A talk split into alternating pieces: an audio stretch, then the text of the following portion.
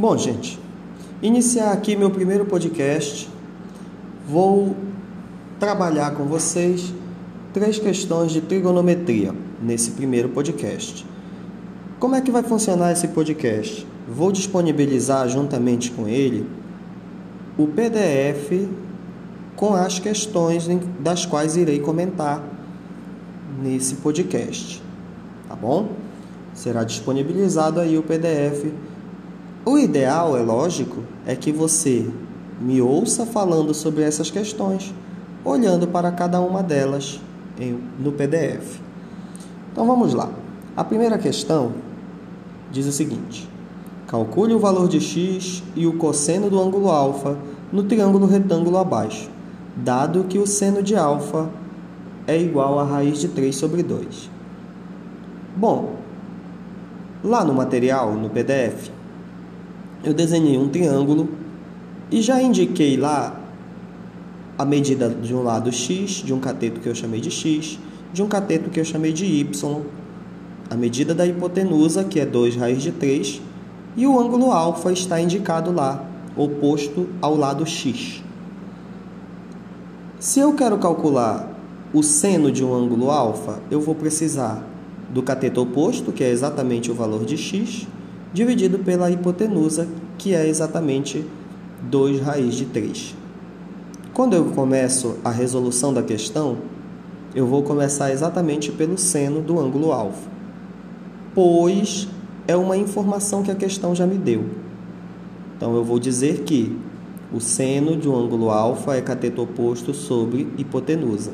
Só que eu sei que o seno do ângulo alfa é raiz de 3 sobre 2. Então eu vou igualar a raiz de 3 sobre 2 a x, que é o cateto oposto, sobre a hipotenusa, que é 2 raiz de 3. Vou obter, então, uma igualdade entre frações, entre razões.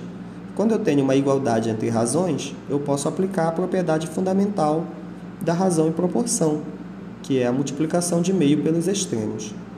2 vezes x vai ser igual a 2x e é, 2 raiz de 3 vezes a raiz de 3 vai ser igual a 2 vezes 3. Por que, que isso acontece? Porque raiz de 3 vezes a raiz de 3 é igual a raiz de 9. E a raiz quadrada de 9 você conhece, você sabe que ela é igual a 3. Portanto, você vai obter como resultado aí dessa multiplicação de 2 raiz de 3 vezes a raiz de 3, você vai obter apenas 2 vezes 3. 2 vezes 3 nós sabemos que é 6 o 2, que está multiplicando o valor de x, vai passar dividindo. E nós vamos obter como resultado para x igual a 3. Ótimo! Já descobri um dos meus catetos. Já descobri também uma parte da questão. A questão pedia para calcular o valor de x. Agora eu preciso calcular o cosseno do ângulo alfa.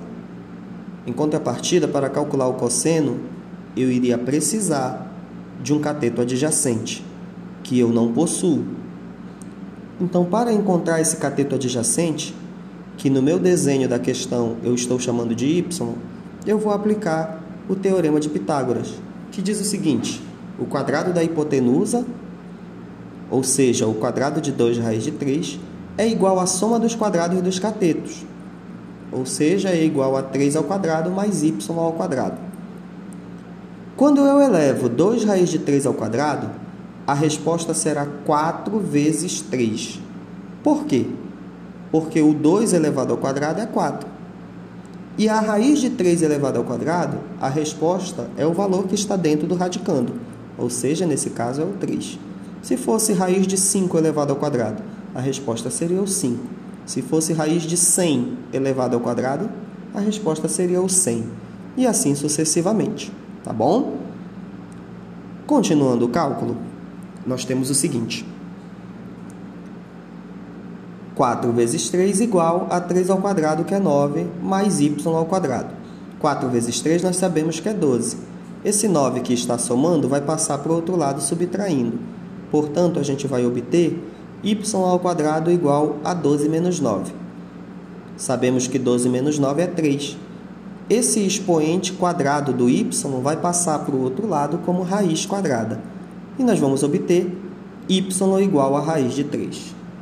E aí sim, agora que eu obtive y, eu sei quem é o valor do cateto adjacente ao ângulo alfa marcado.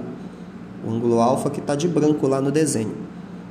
Se eu já sei quem é o cateto adjacente, vou poder aplicar o cosseno. Cosseno de um ângulo qualquer, nesse caso do ângulo alfa, vai ser igual a cateto adjacente dividido pela hipotenusa. Portanto, o cosseno do ângulo alfa é o cateto adjacente raiz de 3, que a gente acabou de descobrir, dividido pela hipotenusa, que é 2 raiz de 3. Ao dividir uma raiz de 3 por ela mesma, a resposta é igual a 1. Então, nós ficamos como resultado com o cosseno de alfa sendo igual a 1 sobre 2. Uma coisa interessante, eu não conheço quem é esse ângulo alfa, mas eu posso descobrir quem seja, pois é só eu verificar em uma tabela trigonométrica qual é o valor, qual é o ângulo cujo seu cosseno é igual a 1 sobre 2. Se você for verificar isso na tabela trigonométrica, ou se você lembrar daquela musiquinha que nós cantamos na sala, você vai descobrir que o valor dessa tabela, é, que o valor desse ângulo na tabela se refere ao ângulo de 60 graus. Ok? Vamos para a segunda questão. A segunda questão diz o seguinte: Dada a figura, calcule o valor de seno de alfa e cosseno de alfa. Essa questão é um pouco mais direta. Porém, pelo desenho que nós temos, pela figura que nós temos, nós temos o valor do cateto oposto a alfa, nós temos o valor do cateto adjacente a alfa, mas nós não temos o valor da hipotenusa. E para calcular seno e cosseno, eu preciso do valor da hipotenusa. Então, o primeiro cálculo que nós vamos executar é um cálculo utilizando o teorema de Pitágoras, pois com ele eu vou conseguir descobrir o valor da hipotenusa. Logo, a ao quadrado vai ser igual a b ao quadrado mais c ao quadrado. A ao quadrado, o azinho está representando a hipotenusa, então é ele que eu quero encontrar. a ao quadrado vai ser igual a 2 raiz de 39 elevado ao quadrado mais 10 elevado ao quadrado. 2 raiz de 39 elevado ao quadrado acontece como aconteceu no cálculo anterior. Eu vou elevar o 2 ao quadrado, que eu sei que é 4. E a raiz quadrada de 39 elevado ao quadrado, a resposta é o próprio 39. Não esqueçam, o próprio valor que está dentro do radicando. Mais 10 ao quadrado, que é igual a 100.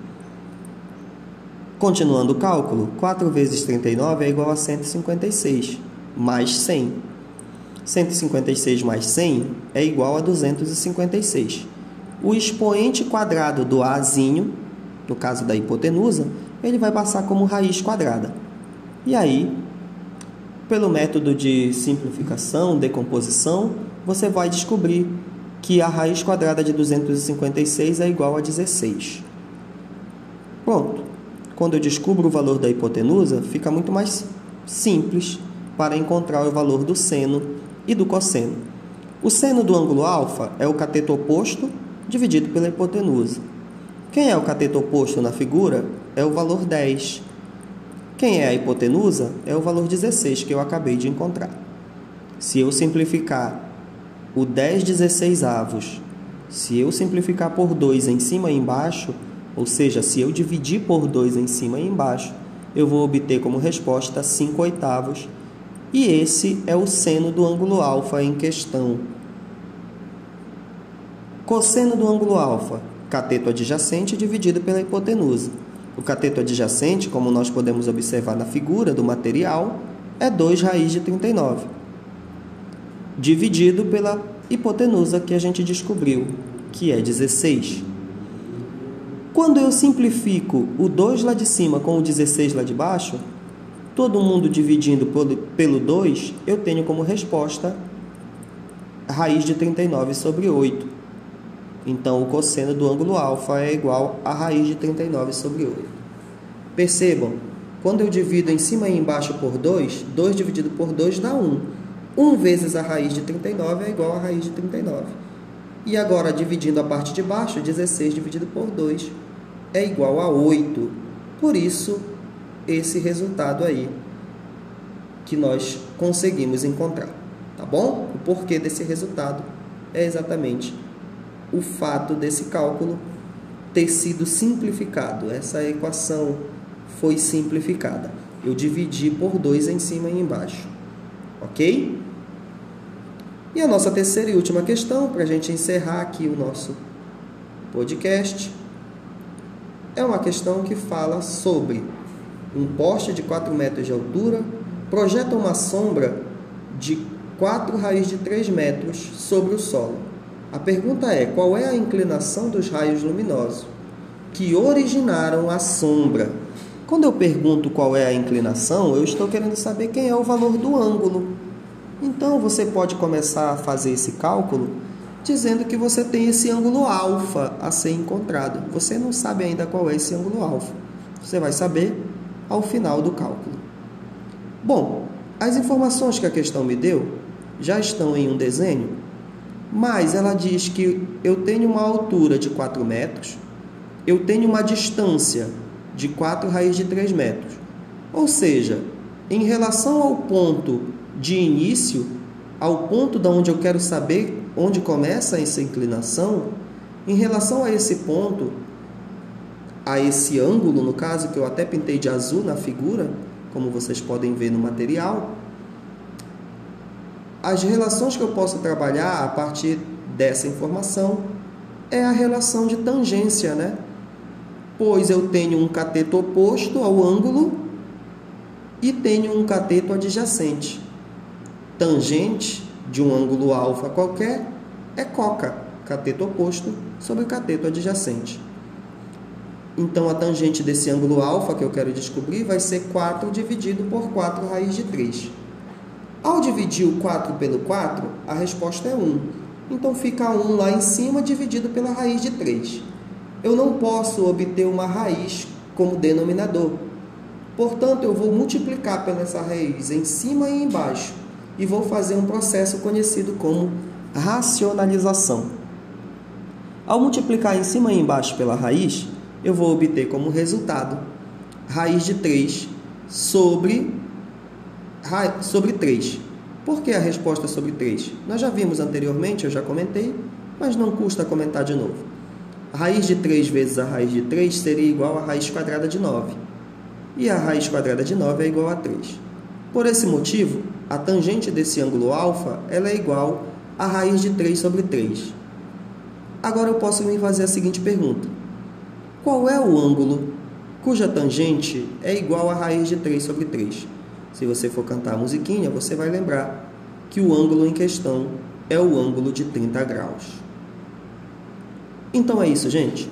Para encerrar esse podcast, para que ele não fique com mais de 15 minutos, eu vou encerrar por aqui e espero que você tenha entendido. Lembre-se, veja o podcast, ouça o podcast, mas veja tenha o material em mão. Tendo o material em mão, tá bom? Você olha o PDF e vai ouvindo o podcast para que você possa entender esses cálculos. Muito obrigado e até a próxima.